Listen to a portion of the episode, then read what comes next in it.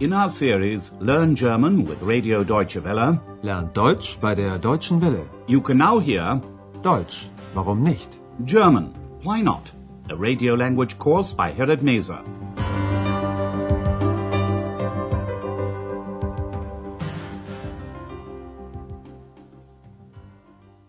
Hello and welcome back. Today you can hear Lesson 7. In the last lesson, Andreas asked various people how their lives had changed after the Wende, which literally means change or turning point, and which paved the way for German reunification. He got very different answers to his question. Here are two of the reactions. Note the subordinate clause introduced by the conjunction obwohl, meaning although. The man is very happy, although he has to work very long hours. Obwohl ich täglich 12 bis 14 Stunden arbeite, bin ich zufrieden. This young man is very happy about the new freedom to travel. He wants to go to Greece, although he hasn't got much money. Obwohl ich wenig Geld habe, will ich unbedingt nach Griechenland fahren. Today's lesson is called A Multicultural Society, eine multikulturelle Gesellschaft. Andreas has arranged to meet Frau Berger in Potsdam. She'd like to look at the Dutch Quarter, das holländische Viertel. The Dutch Quarter consists of over 100 old brick houses built by Dutch immigrants in the middle of the 18th century. The houses are in a very bad state, but they're being restored. Frau Berger thinks that this would be a good place for a hotel because it's near Sanssouci Palace. But she says that this idea is probably nothing more than a dream, ein Traum. Listen and try to find out why.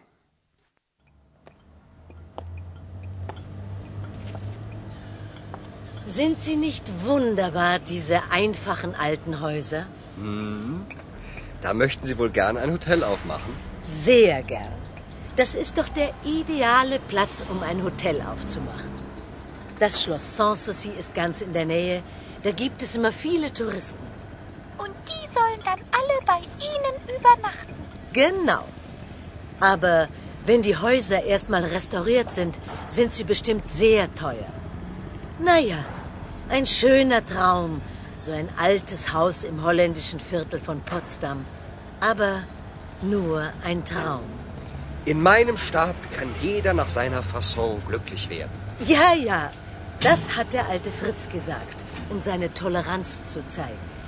Aber das ist ja schon über 250 Jahre her. Heute ist es nicht mehr so einfach mit der Toleranz. Warum eigentlich? Frau Berger reckons that the houses in the Dutch Quarter will be very expensive once they've been restored.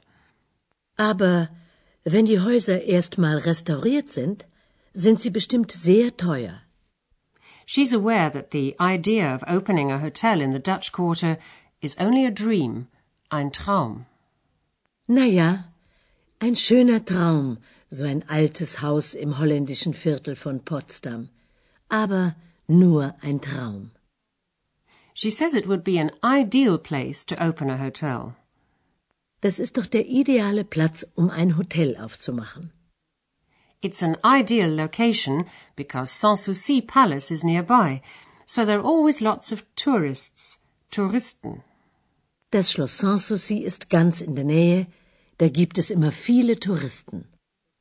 Then Ex says, and they should all stay overnight at your hotel. Und die sollen dann alle bei Ihnen übernachten. That would be very nice, but it's just a dream. And that reminds Andreas of a famous saying by King Frederick the Great, who built Sanssouci Palace.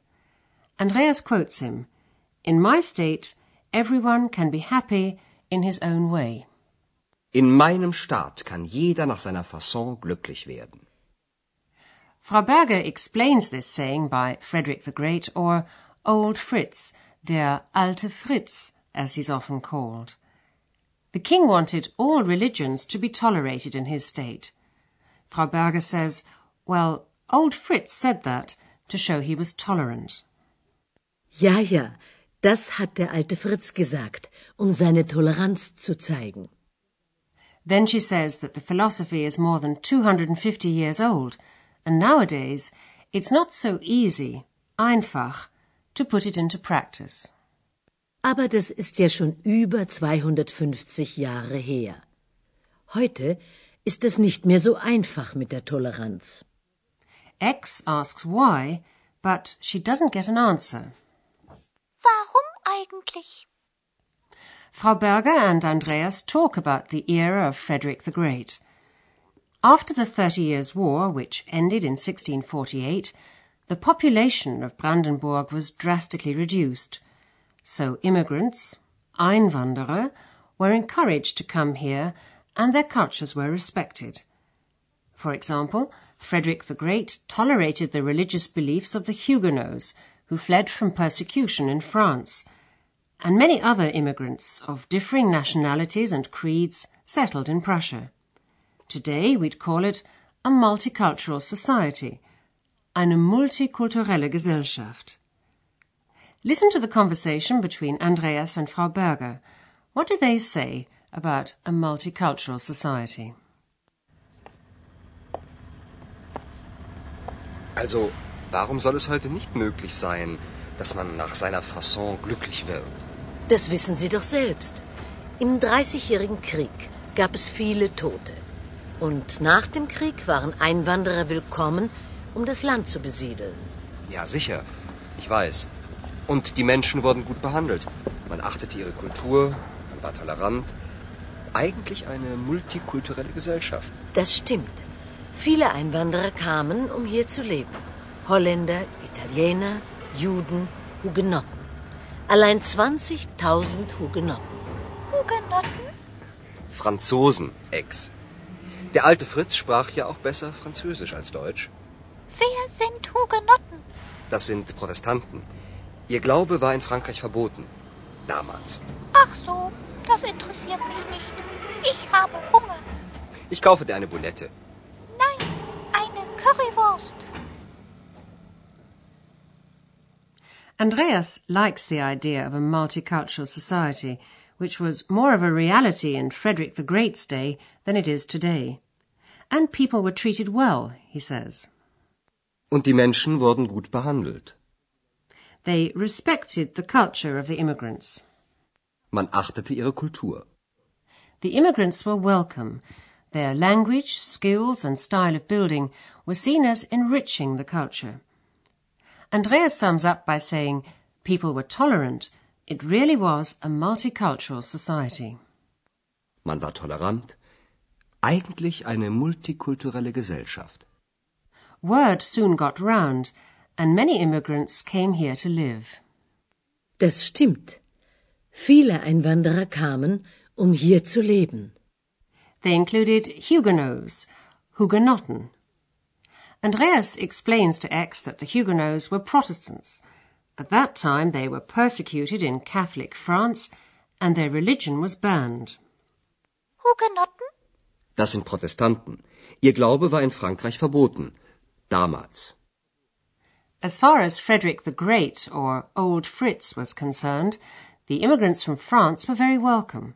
After all, he spoke better French than German. Der alte Fritz sprach ja auch besser Französisch als Deutsch. But Ex is not very interested in all this. She's hungry. Andreas offers her a Berlin speciality, eine Boulette. It's a type of meatball. The name Boulette dates back to the time of the Huguenots. It comes from the French word boule, which means ball. Das interessiert mich nicht. Ich habe Hunger. Ich kaufe dir eine Boulette. But Ex would rather have a curry sausage. Nein, eine Currywurst. And while Ex is enjoying her sausage, we'll take a look at one of the grammar points we've come across today. Subordinate clauses, known as final clauses, to express the idea of in order to. In German, um zu.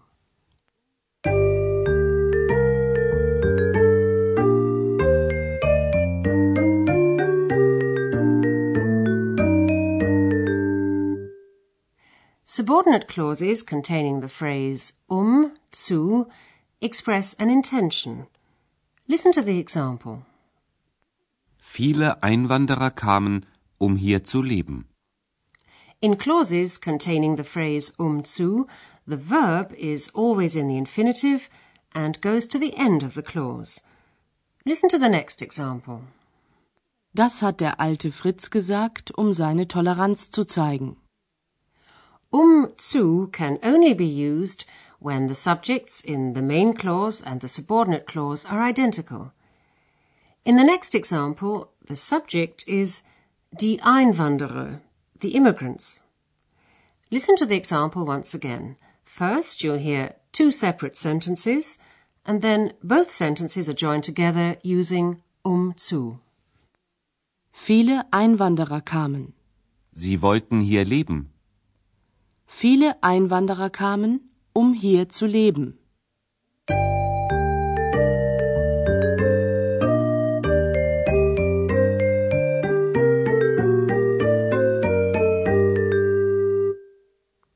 Now you can hear both dialogues once again. And while you're listening, sit back and relax.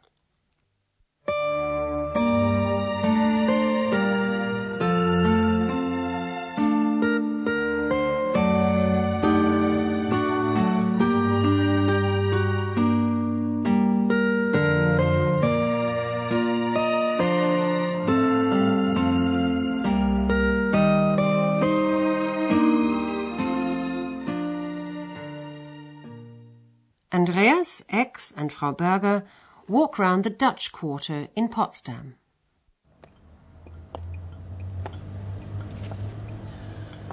Sind sie nicht wunderbar, diese einfachen alten Häuser? Da möchten Sie wohl gern ein Hotel aufmachen? Sehr gern. Das ist doch der ideale Platz, um ein Hotel aufzumachen. Das Schloss Sanssouci ist ganz in der Nähe. Da gibt es immer viele Touristen. Dann alle bei Ihnen übernachten. Genau. Aber wenn die Häuser erstmal restauriert sind, sind sie bestimmt sehr teuer. Naja, ein schöner Traum, so ein altes Haus im holländischen Viertel von Potsdam. Aber nur ein Traum. In meinem Staat kann jeder nach seiner Fasson glücklich werden. Ja, ja, das hat der alte Fritz gesagt, um seine Toleranz zu zeigen. Aber das ist ja schon über 250 Jahre her. Heute ist es nicht mehr so einfach mit der Toleranz. Warum eigentlich? Then they talk about the immigrants who came here in the 18th century.